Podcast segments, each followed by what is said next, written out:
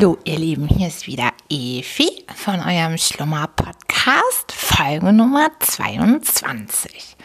Ich bin eure Einschlafstimme und erzähle euch zu Beginn einfach immer irgendwas, was mir so passiert ist oder mir durch den Kopf geht, damit ihr gut gelaunt ins Bett gehen könnt.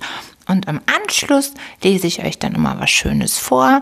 Das ist derzeit Sherlock Holmes als Einbrecher. Und ich glaube, wir könnten heute auch mit der Geschichte durchkommen. Viel mehr ist da nicht mehr übrig. Und da bitte ich euch jetzt schon um Feedback, weil das ist ja jetzt eine gute Gelegenheit, dass ihr mit aussuchen könnt, was ich äh, als nächstes weiter vorlesen kann. Ob ihr andere Sherlock Holmes Geschichten haben möchtet oder vielleicht eine ganz andere Idee habt. Im Moment muss ich ja noch auf äh, Gutenberg-Geschichten zurückgreifen. Und ja, da freue ich mich auf jeden Fall schon auf euer Feedback. Tja, ihr Lieben, was war los? Jetzt war ein bisschen längere Pause, zwei Wochen. Bei mir ist ja immer zwei Wochen Rhythmus oder ein Wochen Rhythmus, je nachdem, wie das so klappt. Und letztes Wochenende, da hatte ich eine Weiterbildung, Samstag und Sonntag. Das war ein Vertriebstraining und das war hier in Hamburg und das hat, doch muss ich sagen, es hat echt viel Spaß gemacht. Der Inhalt war top. Die Art des Vertriebs des Trainers selber, weiß ich nicht so genau, wie ich das finde. Aber weil man konnte dann wirklich während des Trainings ständig noch immer irgendwelche anderen Sachen auch noch kaufen. Er ist halt ein Verkäufer. Und also ich habe dann schon gemerkt, so, da sind schon so ein paar Einstellungen dabei, wo ich mich dann doch wieder hinterfragt habe, ob ich wirklich ein Verkäufer bin. Ich bin wirklich mehr ein Beziehungsmensch und da sind dann manche Methoden eben dann doch dabei, mit denen ich mich nicht identifizieren kann, aber das macht ja auch nichts. Ich muss sie ja auch nicht anwenden. Aber generell war es wirklich richtig gut. Ich konnte viel mitnehmen, habe viel gelernt und ja, jede Weiterbildung lohnt sich ja immer. Und von daher war das auch genau richtig und es hat auch total viel Spaß gemacht. Naja, dann ist da noch was ganz Schönes passiert, hatte ich eine schöne Überraschung. Bei Seminaren lernt man ja auch Leute kennen und da habe ich auch jemanden kennengelernt und der hat mir netterweise einen mega coolen Blumenstrauß in die Arbeit geschickt. das fand ich mega nett. Da habe ich mich sehr darüber gefreut. Ein riesiger, schöner Strauß voller Rosen und andere schöne Blumen. Und ja, ne, da fühlt man sich schon ganz geil, wenn dann da so ein Kurier an der Tür steht und so einen mega Blumenstrauß anbringt. Das war, das war cool. Da habe ich mich sehr drüber gefreut. Also vielen Dank nochmal dafür. Dann war ja auch noch die Personal Nord hier in Hamburg. Das ist äh, eine Messe für ja alles rund um Personalbedarf, ne? also Personaldienstleister, Weiterbildungsanbieter und interessant fand ich eben natürlich auch inzwischen ganz viel Software im Angebot. Da merkt man dann wieder die Digitalisierung. Wenn ich mich ein paar Jahre zurückerinnere, als ich auf der Messe war, da war das noch nicht so viel. Ne? Und jetzt wirklich ein Softwarestand nach dem anderen, wie man seine Prozesse automatisieren kann und die digitalen Personalakten und fürs Recruiting und hast du nicht gesehen. Also da war wirklich, äh, ich würde behaupten, mindestens 50, 60 Prozent der Stände, da konnte man sich über Software informieren. Und ja, die andere Hälfte, da ging es eben natürlich um meine Herzensthemen Weiterbildung und eben auch Personalgewinnung. Und das war auf jeden Fall ganz interessant, wenngleich mir aufgefallen ist, dass die Messe nicht so gut besucht war wie sonst. Ich war vorher jetzt auch schon eine Weile nicht mehr da. Ich glaube, ja, zwei oder drei Jahre habe ich es ausgelassen.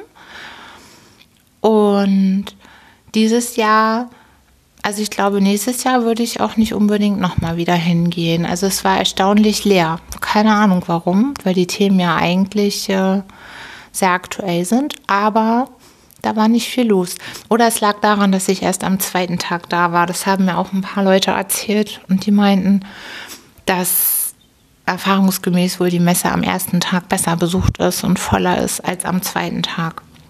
Aber das hatte dann den Vorteil, dass man an den Ständen nicht 100 Jahre warten musste, sondern schnell an seine Informationen gekommen ist. Und ja, dann triffst du ja auch immer Leute da, die man auch schon kennt. Oder dann ist es ja auch wieder nett. Also, ne, das war auf jeden Fall ganz gut. Dann ist ja jetzt gerade ein schön langes Wochenende. Herrlich, das genieße ich total. Heute ist jetzt ja der 1. Mai und wir haben Montag und es ist frei. Und das war ein richtig schönes langes Wochenende. Und gestern war ich bei meiner Freundin. Das war ganz toll. Sie haben das erste Mal für mich gegrillt. Das war so lecker. Ich habe dieses Jahr noch nicht gegrillt oder auch kein gegrilltes Fleisch bekommen. Und boah, hätte ich mich reinsetzen können. Das war richtig, richtig lecker. Alter Verwalter. also Grillen ist schon echt geil. Nein, dann war natürlich noch schlechte Laune gestern angesagt, weil mein HSV, der hat gestern eine übelste Vorstellung abgeliefert gegen Augsburg. 4-0 haben wir verloren, auswärts und das im heftigsten Abstiegskampf. Da fällt dir nicht viel zu ein. Das war, ja, was soll ich sagen? Also ich war sprachlos. Ne? Ich bin ja selten sauer, aber da war ich echt sauer, weil die haben nicht, also gekämpft, sie haben, ja, weiß nicht, man kann ja verlieren, aber man sollte schon, gerade wenn es um so viel geht, Herzblut erkennen können, dass man zumindest erkennen kann, dass da Wille ist. Aber ja, irgendwie sollte es gestern nicht sein. Jetzt wird es natürlich wieder ein mega Nervenkrieg. Zwei Heimspiele noch, ein Auswärts.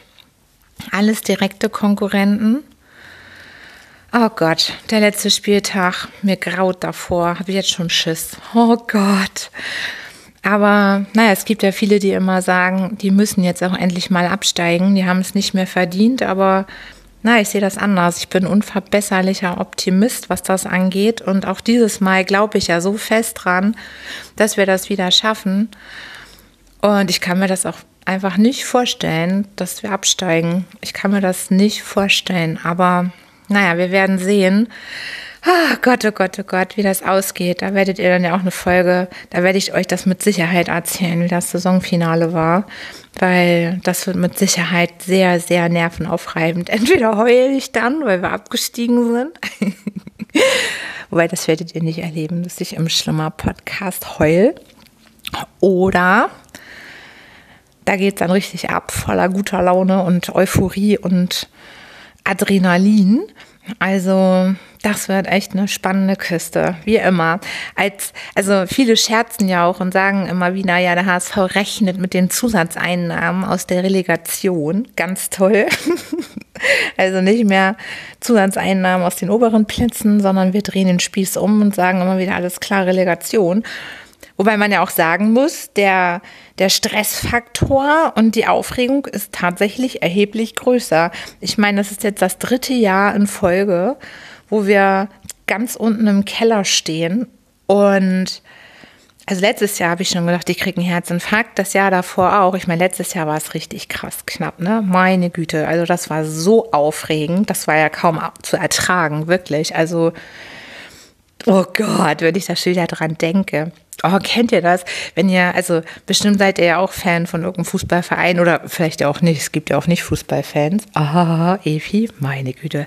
Nein, aber ich ziehe mir dann manchmal, und das ist, also letztens ist mir das so bewusst geworden, wie lange diese emotionalen Momente die Erfolg bedeuteten schon her sind. Da habe ich mal wieder das Juventus-Turin-Spiel äh, gehört und der Kommentator, ich kriege jedes Mal neu Gänsehaut, wenn ich das höre. Ne? Oh, es ist immer so geil, das zu hören. Das war so ein cooles Spiel. Oder welche anderen alten Spiele, wo dann diese ganzen Emotionen hochkochen. Aber naja, im Moment haben wir eine Abstiegsemotion. Mal wieder. Oh Gott, oh Gott. Ja, das musste jetzt noch mal raus. Und Tja, ihr Lieben, ihr hattet euch ja, oder was heißt ihr? Ich habe von Hörern ja den Wunsch bekommen, dass ihr gerne mal mehr wissen wollt, wer ich eigentlich bin. Und ja, inzwischen so viele Hörer, wie ihr seid, erst dachte ich ja, okay, ihr kennt mich ja eh schon alle, aber ja, jetzt sind doch schon so viele, so viele Leute kenne ich ja nicht mal, dass es dann auch ein berechtigter Wunsch ist. Und ja, da Daher wird das jetzt eine persönliche Folge und ich erzähle euch einfach tatsächlich was über mich und mein Leben und mein Lebensweg und Ja, der ist tatsächlich ziemlich schräg. also alles andere als ein Musterlebenslauf. Geboren natürlich in Hamburg bin ich am 25. Dezember 1978.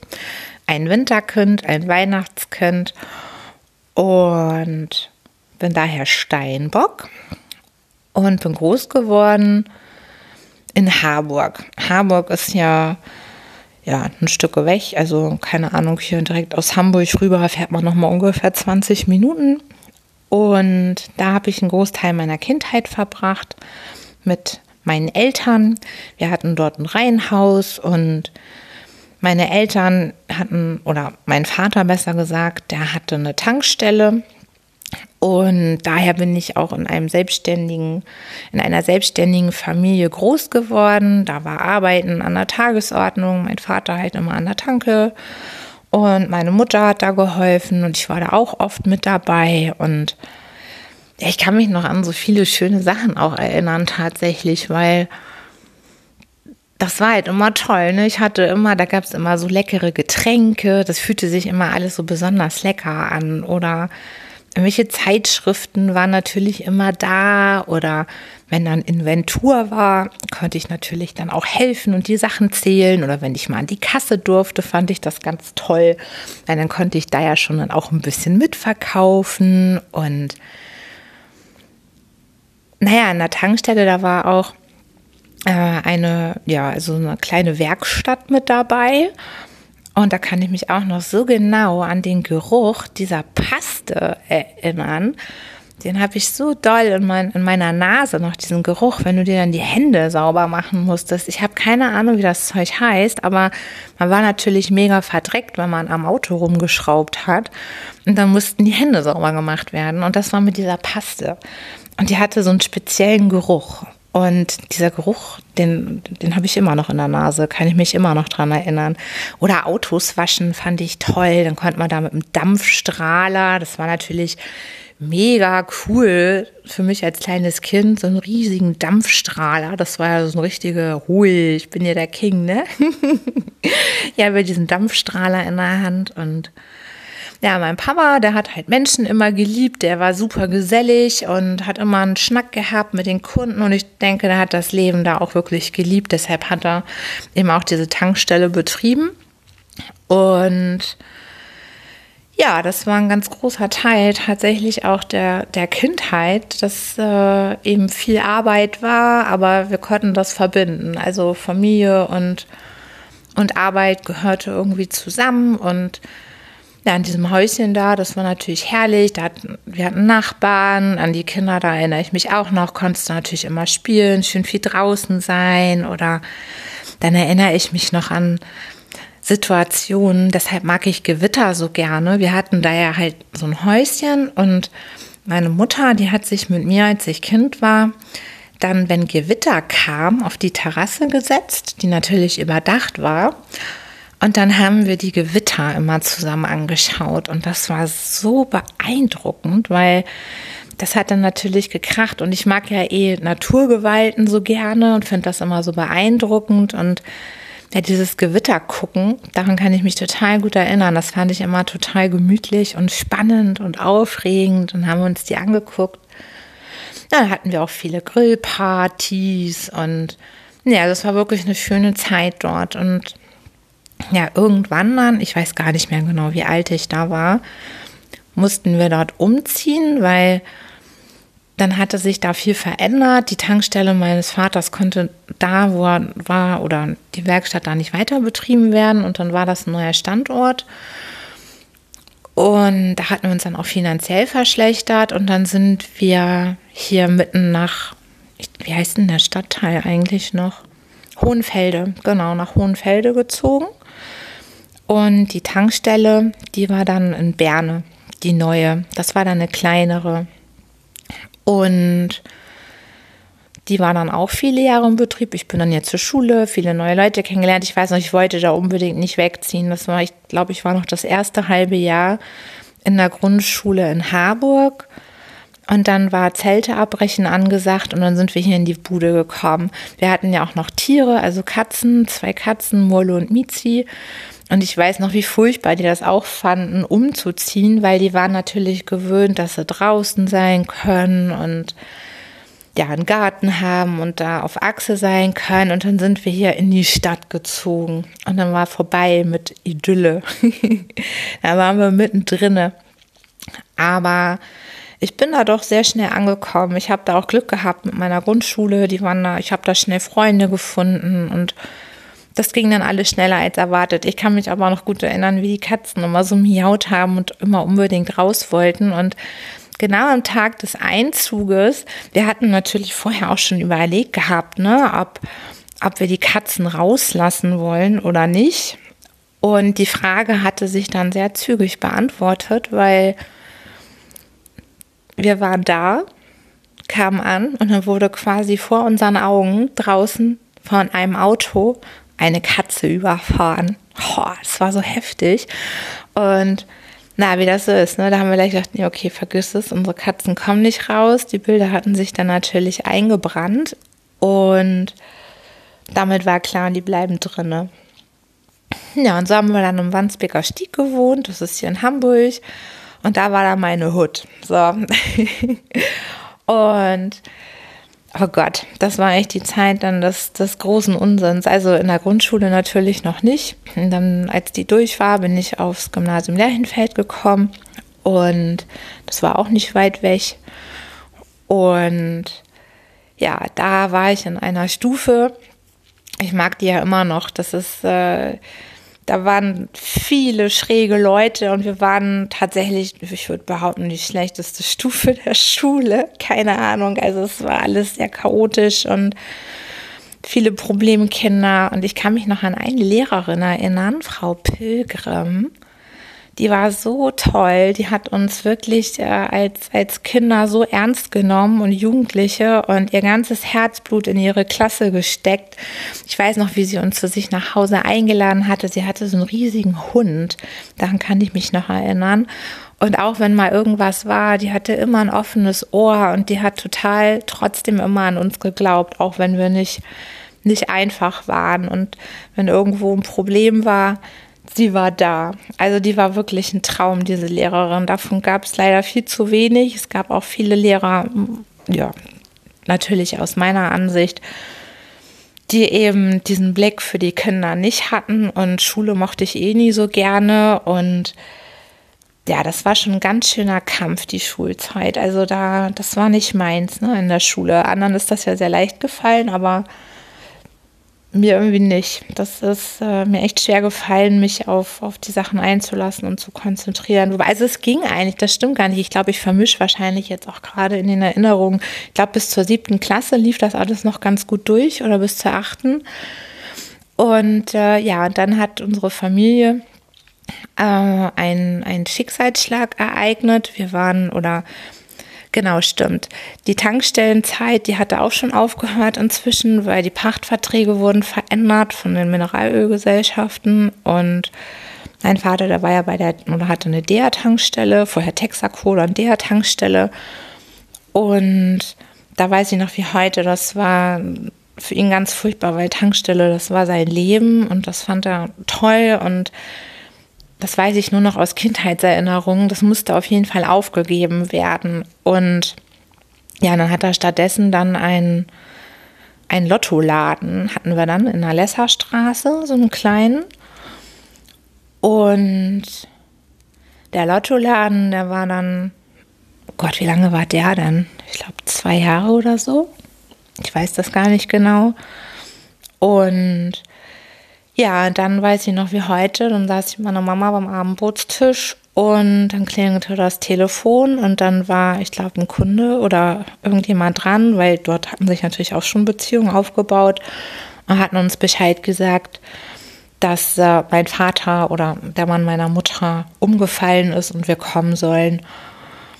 Ja, und dann sind wir da hingefahren in Windeseile und ja, das war dann alles wie, kann ich mich auch gar nicht mehr richtig an alles erinnern. Also er ist an einem Herzinfarkt dann verstorben, noch direkt vor Ort. Wir, wir sind hingefahren, aber ich weiß noch, das war dieser Moment, da saß ich im, im Auto und ich durfte nicht mit aussteigen. Meine Mutter war draußen und ach Gott, Mensch, ja, das war wirklich sehr, sehr traurig alles. Oh Gott, das ist halt zum Einschlafen total bescheuert zu erzählen. Aber was seid, das ist es halt die Lebensgeschichte.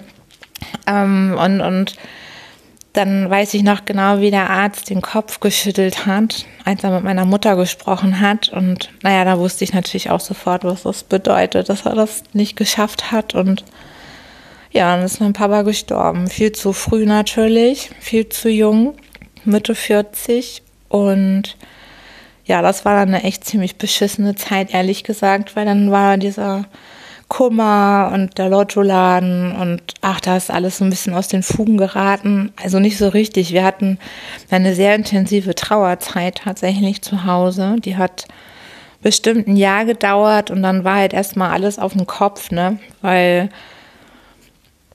ja, Einnahmen, dann musste meine Mutter plötzlich diesen Lottoladen machen und oh Gott, das weiß ich auch noch wie heute. Das war so gemein, weil aus der Not heraus da hatte damals äh, in diesem Umfeld, wo der Lottoladen war, einer sich wohl gedacht, aha, die Familie ist gerade eh angeschlagen und haben dann einen, Erpresserbrief an den an die Tür des Lottoladens gehangen. Und da stand dann sinngemäß drauf, ich weiß natürlich nicht mehr genau, was da stand, wenn meine Mutter nicht, ich glaube, 20.000 D-Mark bezahlt, dann geht es ihrer Tochter schlecht.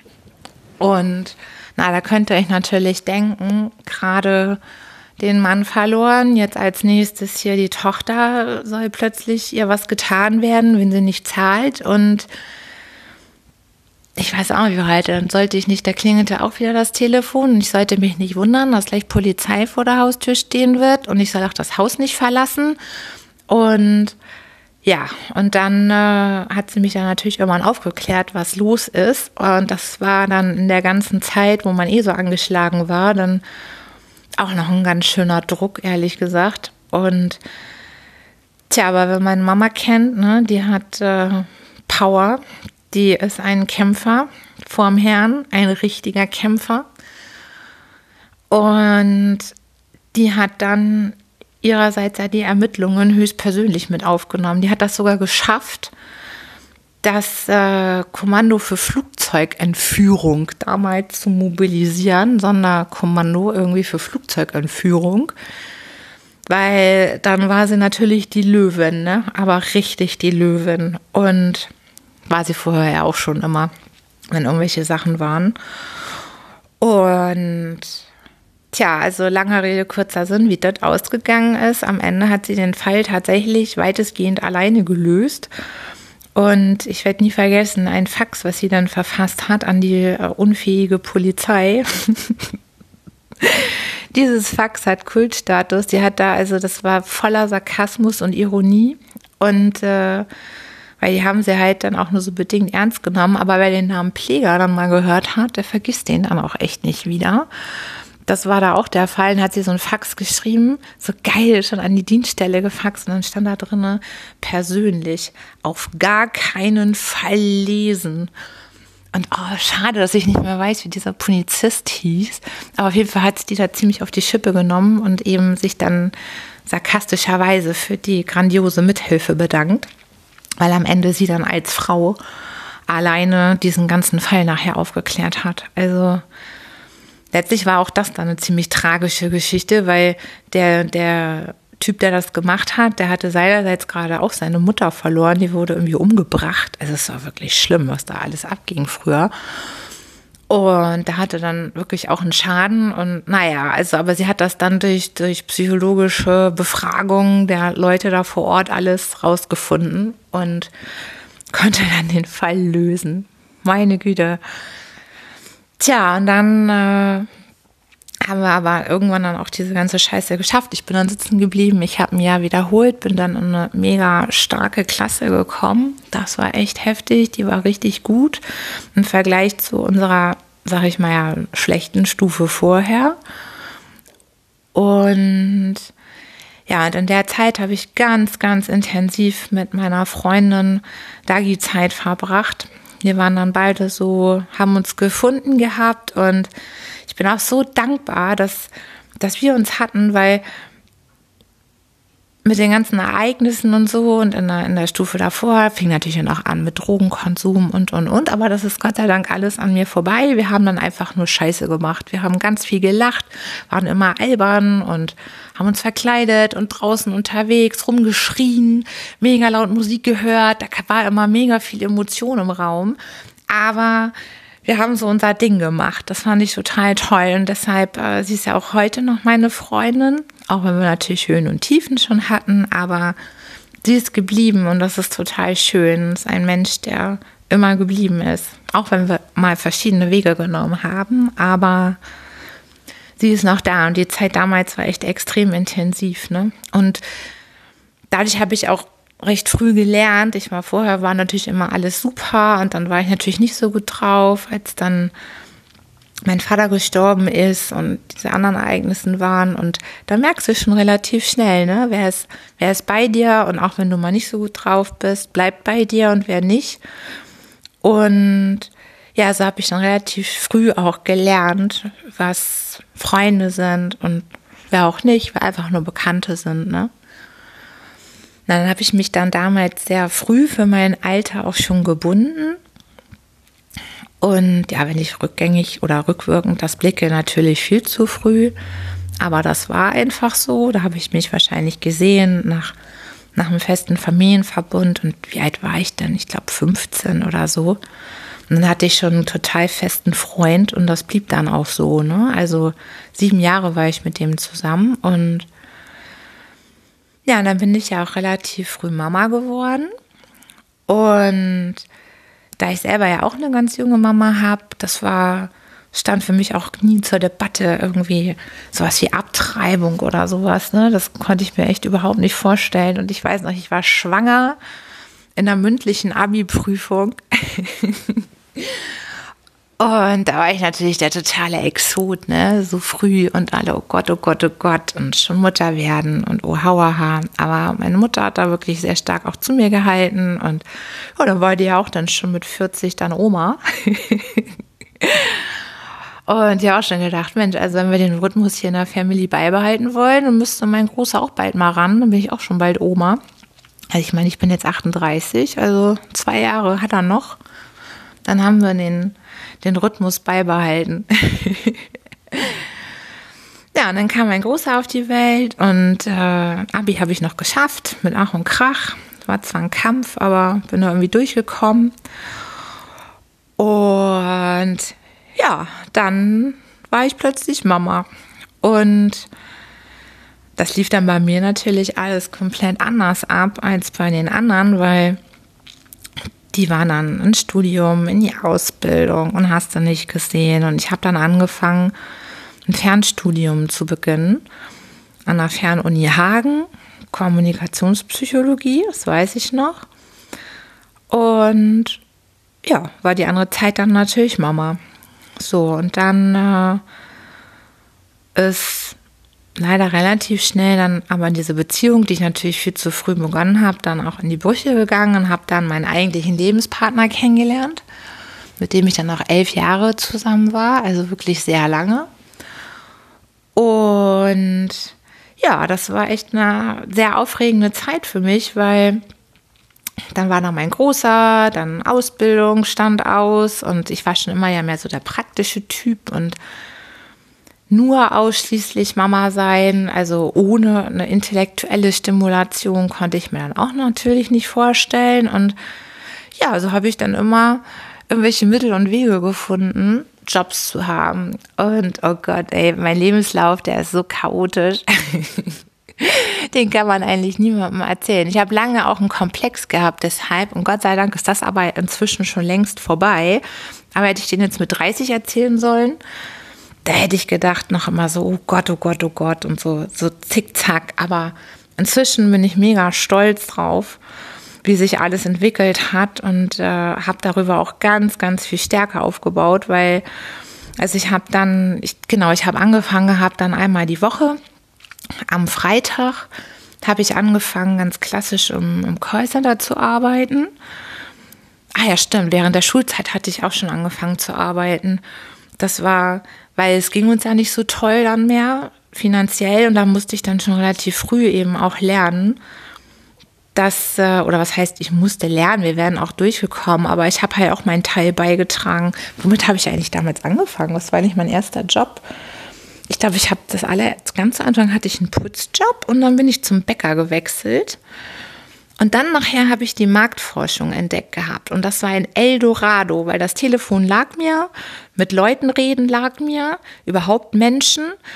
Und genau, das war die Geldsus Marktforschung. Und da habe ich dann immer Telefoninterviews gemacht und äh, in der Kinderwelt dann damals ein Vermögen verdient. Also ich habe dann immer diese Basis voll ausgenutzt. Wie, was waren das noch? 680 Mark oder 630 Mark? Ich weiß das gar nicht mehr, was man dann dazu verdienen konnte. Und die hatte ich immer voll. Und ja, in der Zeit hatte ich richtig Asche immer, ne? Total viel Kohle. Für mich war das total viel Geld. Und als ich beim Bäcker war, das war auch schön, weil dann konnte ich hier immer Essen mit heimbringen. Das war auch cool.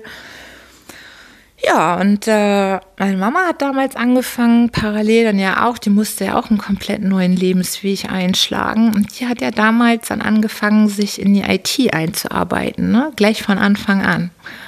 Das bewundere ich ja auch immer noch heute. Ich meine, Mutter und vorher Familienbetrieb, Tankstelle, Lottoladen und dann als Frau in die IT. Und äh, dann hatten wir auch dann die ersten Computer zu Hause und dann, ja, sie war dann sehr, sehr begeistert und hat sich da von Anfang an auch reingehangen und fing dann als IT-Trainerin an und hat sich dann aber Richtung Consultant entwickelt und ist richtig, richtig erfolgreich geworden nachher, ne, in dem, was die gemacht hat und hat wirklich die Top-Kunden immer betreut. Und äh, das kommt dann später noch, genau. Und äh, ja, und ich hatte dann halt äh, genau angefangen mit, mit Niki, als er da war, dann einmal die Woche erstmal, nur freitags. Was habe ich denn da eigentlich gemacht? Das waren keine Umfragen, da habe ich, ich glaube, irgendwelche Adressen recherchiert, Adressrecherche oder sowas gemacht. Und ja, weil meine Mutter sich so stark ja auch schon in die IT eingearbeitet hatte, hatte mich das alles dann natürlich doch auch interessiert und habe auch immer geschaut, was gibt es denn da so in der IT. Und ich fand damals dann so spannend, Webseiten zu bauen. Da konnte man dann ja gerade so HTML lernen und dann gab es Frontpage. Gott, ey, was ein alter Käse. Und äh, dann habe ich angefangen, mir eine eigene Homepage zu bauen und habe mich da rumprobiert und ja, und ich weiß noch, wie heute dann in meiner, in meiner Firma, wo ich dann einmal die Woche arbeiten konnte, das war halt dann immer schön, dann haben wir auch hingekriegt, das alles so familiär zu lösen, dass ich diesen einen Tag machen kann. Habe ich dem Chef schon immer angefangen zu erzählen, dass ich ja so interessiert auch an IT bin und äh, das ja alles auch ganz toll kann. oh Gott. Naja, und eines Tages war es dann soweit das werde ich nie vergessen. Hat Alex, der war damals der IT-Leiter dieses äh, Callcenters und hatte mega viel mit Datenbanken da natürlich zu tun und musste immer die Projekte einrichten und Adressen aufbereiten, Abfragen bauen und, und, und. Und das war damals alles mit Access gebaut. Und ja, dann kam irgendwann äh, mein Chef auf mich zu, meinte, ja, äh, es gibt Neuigkeiten. Du hast ja immer gesagt, du kannst so gut IT. Und unser IT-Leiter hat gekündigt. Und äh, was ich dann davon halten würde, wenn ich das übernehmen würde. Du. Und ich so, klar, ne? Warum nicht? Kann ich. Und ich konnte gar nichts davon. Ich konnte nichts. Ich konnte weder Access, also klar konnte ich einen Rechner anmachen und irgendwie auch eine Seite bauen, aber das hatte null mit den Anforderungen zu tun, die Alex zu erfüllen hatte. Dann habe ich ihm noch gesagt, ja, aber ich kann halt nur von zu Hause arbeiten und muss mich einwählen. Und das ging ja damals auch schon mit so einem VPN-Tunnel. Und kann halt weiterhin nur einmal die Woche persönlich vor Ort sein. Aber ich, äh, weil da eh viele Tätigkeiten abends durchgeführt werden müssen, würde ich mir das zutrauen. Und ja, mache ich. So, und dann hatte ich ab dann drei Monate Zeit, ne? und ich so, Alex, ich brauche deine Hilfe. Ich werde dein Nachfolger. Und er so, du? und ich so, ja, ich. Ich werde dein Nachfolger. Und alter Schwede, das war echt, das war so eine anstrengende Zeit, das weiß ich noch wie heute. Da meinte ich, du musst mir helfen, Alex, du musst mich einarbeiten. Ich habe keine Ahnung. Und ich bin ihm bis heute noch so dankbar. Da hat er mit mir über wirklich einen ganz langen Zeitraum wirklich die Nächte um die Ohren geschlagen und mir diesen scheiß Exzess beigebracht und Abfragen zu bauen und wie man das alles machen muss. Und tja, ihr Lieben, dann, ihr werdet es nicht glauben, weil ich doch tatsächlich dann EDV-Beauftragte, so nannte sich das, mit Anfang 20. Und ja, tagsüber hatte ich mein Kind, abends habe ich gearbeitet bis nachts. Das ist das Geile, wenn man jung Mutter wird, weil der Energiepegel, der ist echt hoch. Also das war zwar natürlich auch irgendwie anstrengend, aber man schaffte das. Also das war, war echt gut schaffbar. Und ich hatte ein gutes Einkommen und den, den Anschluss nicht verloren ne, an die Wirtschaft. Naja, und dann war es irgendwann so weit, dass Niki drei wurde, weil ich wollte unbedingt die ersten drei Jahre auf jeden Fall daheim bleiben, weil ja, ich finde es einfach nicht so schön, sein Kind schon so früh in die Kita zu geben. Das konnte ich mir nicht vorstellen und deshalb war das alles ideal. Ne? Ich konnte abends arbeiten, tagsüber Kind, konnte es alles unter einen Hut bringen. Ja, und dann äh, weiß ich noch, eigentlich mag ich ja so gerne Menschen und dann war das natürlich schon so ein bisschen einsam im Homeoffice und äh, immer per Remote Einwahl mit irgendwelchen Daten mich rumzuschlagen und Abfragen zu bauen und oh Gott, ja, ich sollte doch noch so eine Zeiterfassung programmieren und oh Gott, ey. Das war echt, ich habe so viel geschwitzt in der Zeit, aber also es hat alles geklappt, Gott sei Dank und ich äh, habe meinen Job richtig gemacht und ihn auch nicht verloren. Ich wurde auch nicht rausgeschmissen. Ich habe echt, ich habe so ein Glück. Ich war noch nie arbeitslos, ne, in meinem ganzen Leben. Ich, ich kenne das gar nicht. Ich musste noch nie zum Amt oder irgendwas anderes, weil das wollte ich auch nie. Also es, Gott, das, das stelle ich mir so furchtbar vor, zum Arbeitsamt zu gehen. Also ich kann mir das im Moment überhaupt nicht vorstellen, aber naja, auf jeden Fall war es dann so, dass äh, ich dann irgendwann gesagt habe, okay, ich möchte jetzt gerne wieder was mit Menschen machen. Ich glaube, drei Jahre oder so habe ich das dann halt gemacht gehabt. Und dann war Niki, konnte auch in die Kita. Und wie kam das eigentlich? Ah, genau, da wurde eine Projektleiterin gesucht bei meinem nächsten Unternehmen. Und das war eine Telemarketing-Agentur und auch Vertriebsagentur. Und da wurde fürs Backoffice eine Projektleiterin für den Aufbau des B2B-Bereichs gesucht, weil die hatten vorher nur B2C gemacht, also Business to Consumer. Und ich habe dann, war dann zuständig, den B2B-Bereich aufzubauen. Dann habe ich mich da beworben und ja, hat alle, auch alles direkt geklappt. Und da war auch wieder klar, eigentlich wollten die eine Vollzeitstelle. Ich gesagt, geht nicht. Ich habe ein Kind und einen Teil möchte ich im Homeoffice arbeiten und halt nur einen halben Tag vor Ort sein. Weil so musste ich dann Niki nicht zu lange in die Kita geben, aber dann war ich, konnte ich halt in der Firma sein und ab nachmittags habe ich dann im Homeoffice gearbeitet und auch viel abends dann. Ja, und in der Zeit habe ich wirklich mega, mega viel gelernt. Also das war eine ganz wichtige Station für mich, weil da habe ich verkaufen gelernt, da habe ich gelernt, mit Menschen die richtigen Leute zusammenzustellen und ja, ich bin halt schon ein Mensch, der Menschen mag und sehr wertschätzt und das war gerade in der Branche eben, da bin ich auch sehr stolz drauf. Es ist dann ja auch gelungen, da eine ganz geringe Fluktuation nur zu haben in meinen Teams und ja, da habe ich wirklich richtig arsch viel gelernt. Ich musste alles machen. Reporting der Ergebnisse, Vertrieb, Neukundengewinnung für, für eben Neukunden, die uns ihre Terminierung als Beispiel oder Direktverkauf oder was auch immer übertragen. Und ja, dann habe ich das drei Jahre gemacht. Dann hatte ich da aber auch die Nase voll. Da hatte ich ja wieder mehr Zeit gewonnen. Dann war klar, okay, jetzt kann ich auch sechs Stunden raus. Weil, oh Gott, wie alt war Niki dann da? Da sind wir dann hier in die Sonnenau gezogen. Niki war hier in der Schule.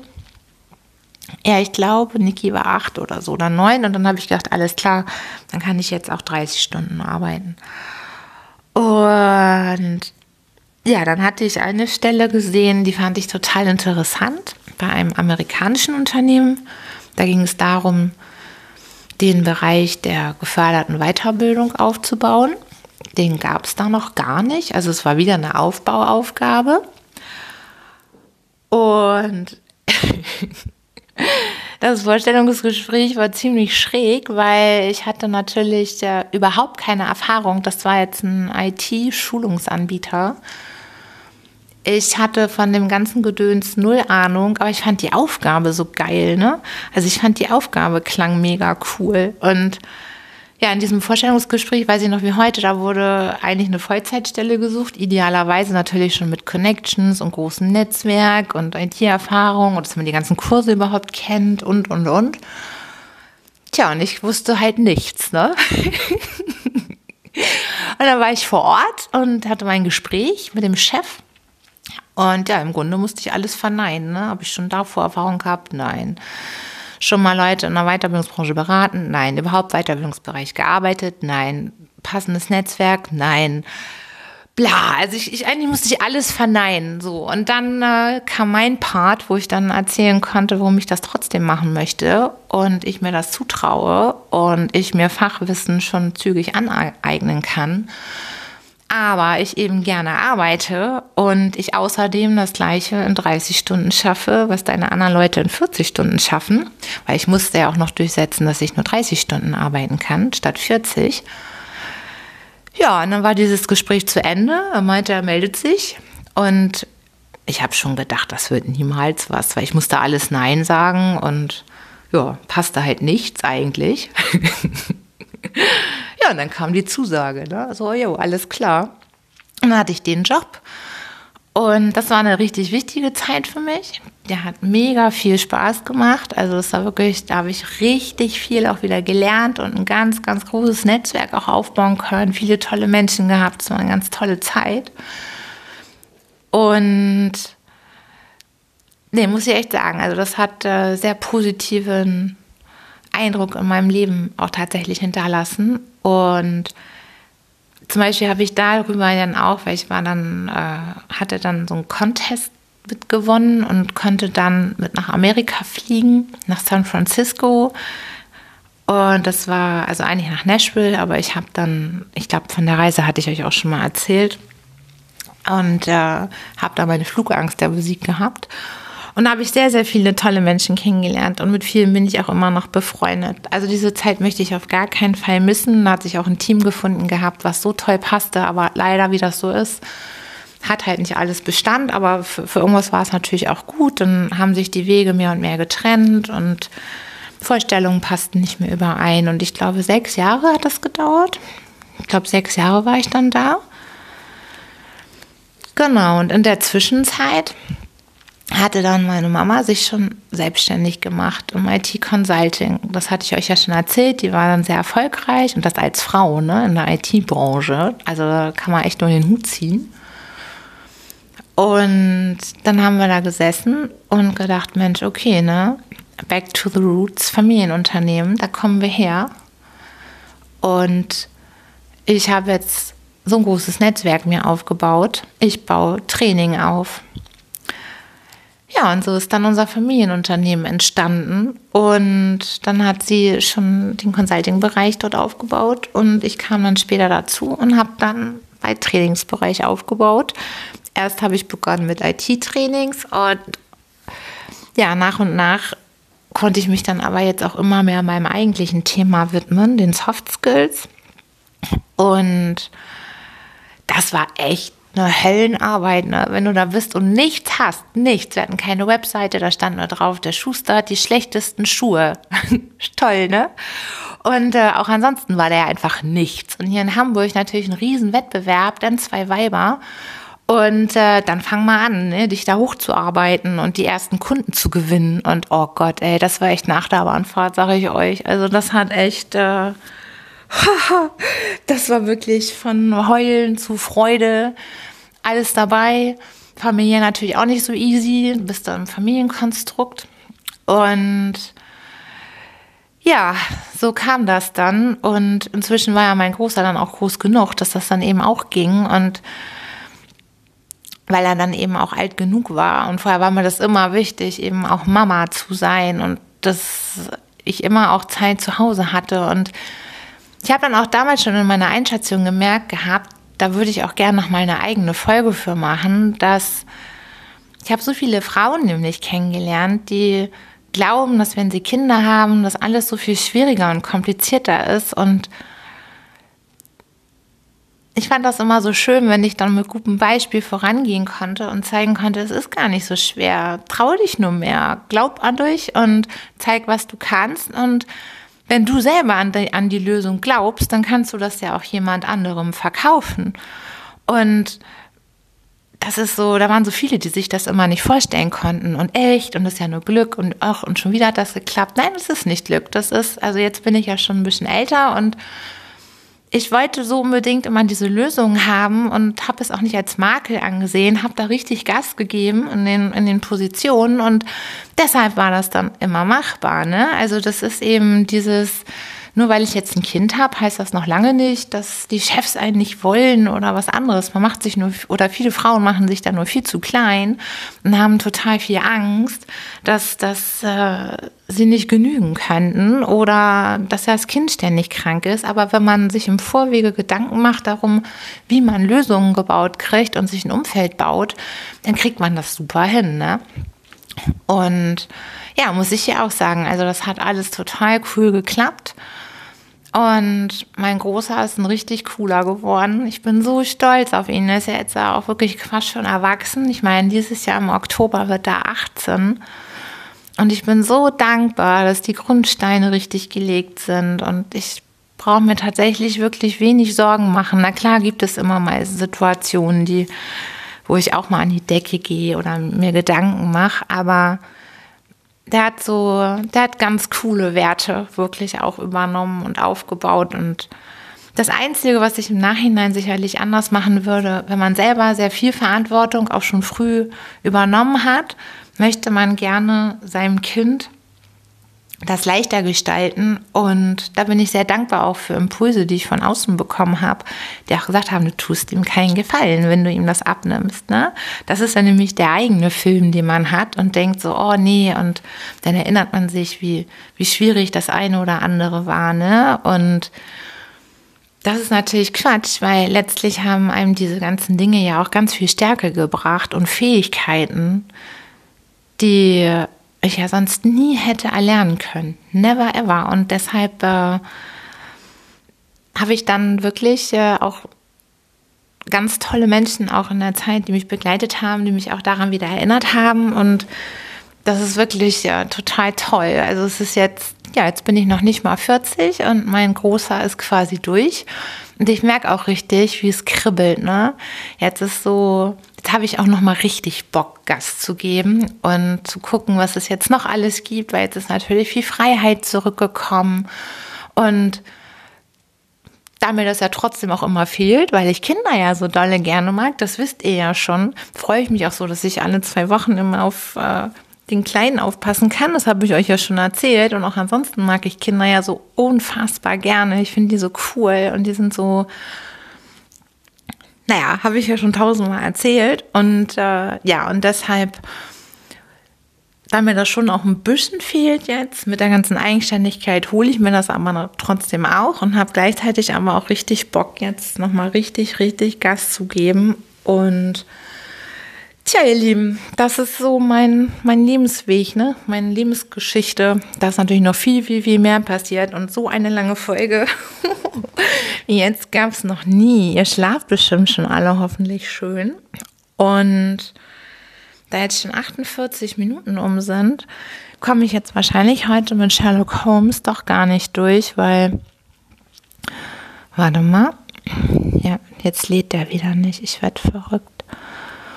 Mm, aber ich lese euch trotzdem noch ein bisschen Sherlock Holmes vor. Und nee, ich sehe das gerade, ich komme nicht mehr durch, weil bald merke ich, wird meine Stimme aufgeben. Ich trinke mal einen kleinen Schluck. Moment. Mm. So, jetzt, das war schön. Und ja, ihr Lieben, jetzt wisst ihr, mit wem ihr es hier so zu tun habt. Gibt natürlich noch ganz viele andere Geschichten aus dem Leben, aber das ist so, so ungefähr der Lebenslauf und der Lebensweg. Und ja, es ist es nicht mehr unbekannt. Und ich schaue hier gerade mal, wo wir stehen geblieben waren. Sherlock Holmes als Einbrecher, lese ich euch ja gerade vor. Und Ha, ich habe die Stelle gefunden.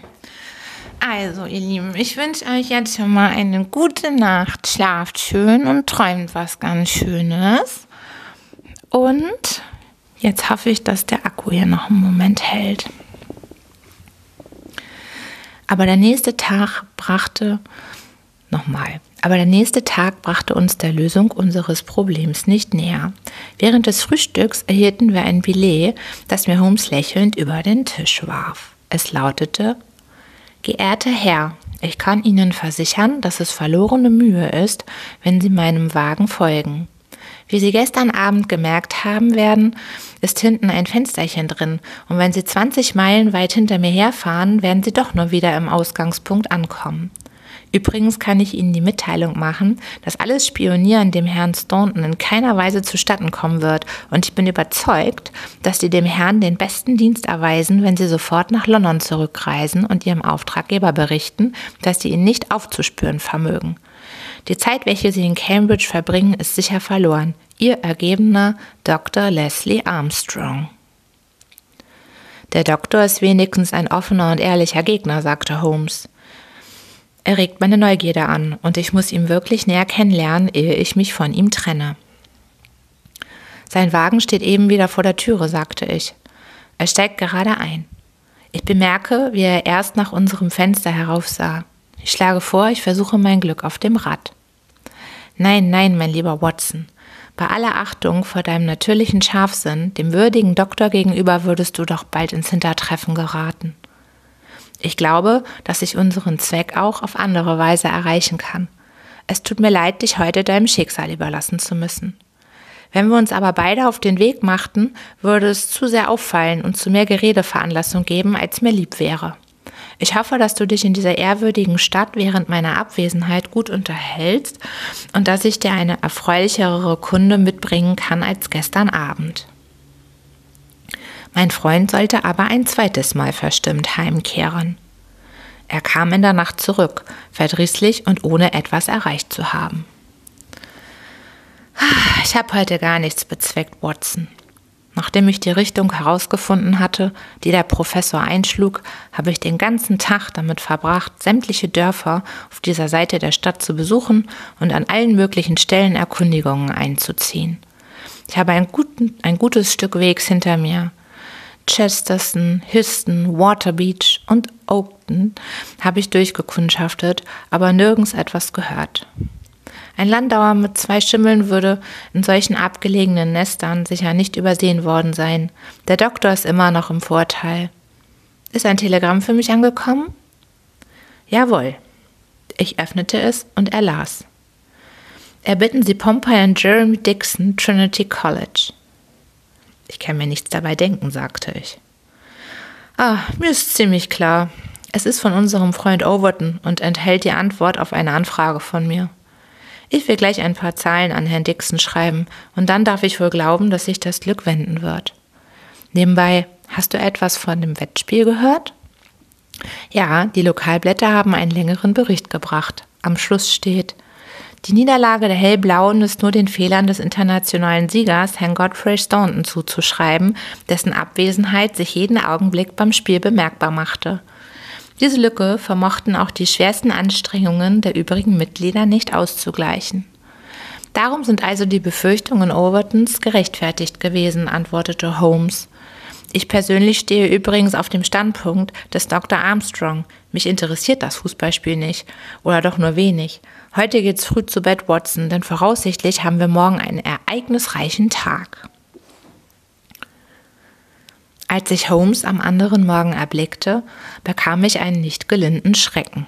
Er saß am Kaminfeuer und hatte die Morphiumspritze in der Hand. Ich brachte dieses Instrument mit einer bekannten schwachen Seite in Zusammenhang und fürchtete bereits das Schlimmste, als ich es in seiner Hand glitzern sah. In dem Zimmer herrschte ein eigener scharfer Geruch, der mich sofort an eine Spelunke erinnerte, die wir in London einmal aufgesucht hatten, um einem französischen Verbrecher auf die Spur zu kommen. Holmes lachte über meine Ängstlichkeit und legte das Instrument auf den Tisch. Nein, nein, mein Lieber, du brauchst dich nicht zu beunruhigen. In diesem Falle ist es kein Werkzeug des Bösen. Vielmehr soll es den Schlüssel zur Auflösung unseres Geheimnisses bilden. Ich setze alle meine Hoffnungen auf diese Spritze. Ich bin gerade von einem kleinen Patrouillegang zurück. Die Aussichten sind sehr günstig für uns. Nimm ein tüchtiges Frühstück, Watson, denn ich habe heute vor, Armstrongs Spur zu verfolgen und, sobald ich einmal drauf bin, werde ich mir weder zum Ausruhen noch zum Essen Zeit nehmen, bis ich ihn aufgefunden habe. In diesem Falle antwortete ich, würden wir am besten unser Frühstück mitnehmen, denn es scheint früh aufzubrechen, sein Wagen steht schon vor der Tür. Das schadet nichts, lass ihn nur losfahren. Er soll sich wundern, oder ich ihm nicht über, äh, dass ich ihm nicht überall hin folgen kann. Wenn du fertig gegessen hast, wollen wir zusammen hinuntergehen und ich will dich einem Detektiv vorstellen, der ein hervorragender Spezialist auf dem Gebiet ist, mit dem wir heute zu tun haben. Als wir unten im Hof waren, ging Holmes in einen Stall. Er machte den Deckel einer Kiste auf und heraus sprang ein kräftiger, weiß und braun gezeichneter Jagdhund mit langem Behang, eine Kreuzung von Schweiß und Fuchshund. Darf ich dir Pompey vorstellen? sagte mein Freund. Er ist der Stolz der Cambridger Spürhunde. Er läuft nicht übermäßig schnell, wie du aus seinem Bau erkennen wirst, aber er hat eine ausgezeichnete Nase. Nun, Pompey, wenn du auch kein allzu guter Läufer bist, so fürchte ich doch, dass du für ein paar Londoner Herren in mittleren Jahren noch ein zu rasches Tempo einschlägst. Ich will daher so frei sein und diese lederne Leine an deinem Halsband festmachen. Nun komm, alter Freund, und zeig, was du kannst. So, ihr Lieben, ich hoffe, dass ihr inzwischen schon schön eingeschlafen seid. Und falls nicht, hört ihr einfach noch eine andere Folge. Inzwischen gibt es ja schon genug. Und ich wünsche euch nochmal eine gute Nacht und schlaft gut und träumt was Schönes. Und dann bis zum nächsten Mal. Tschüss, tschüss, tschüss.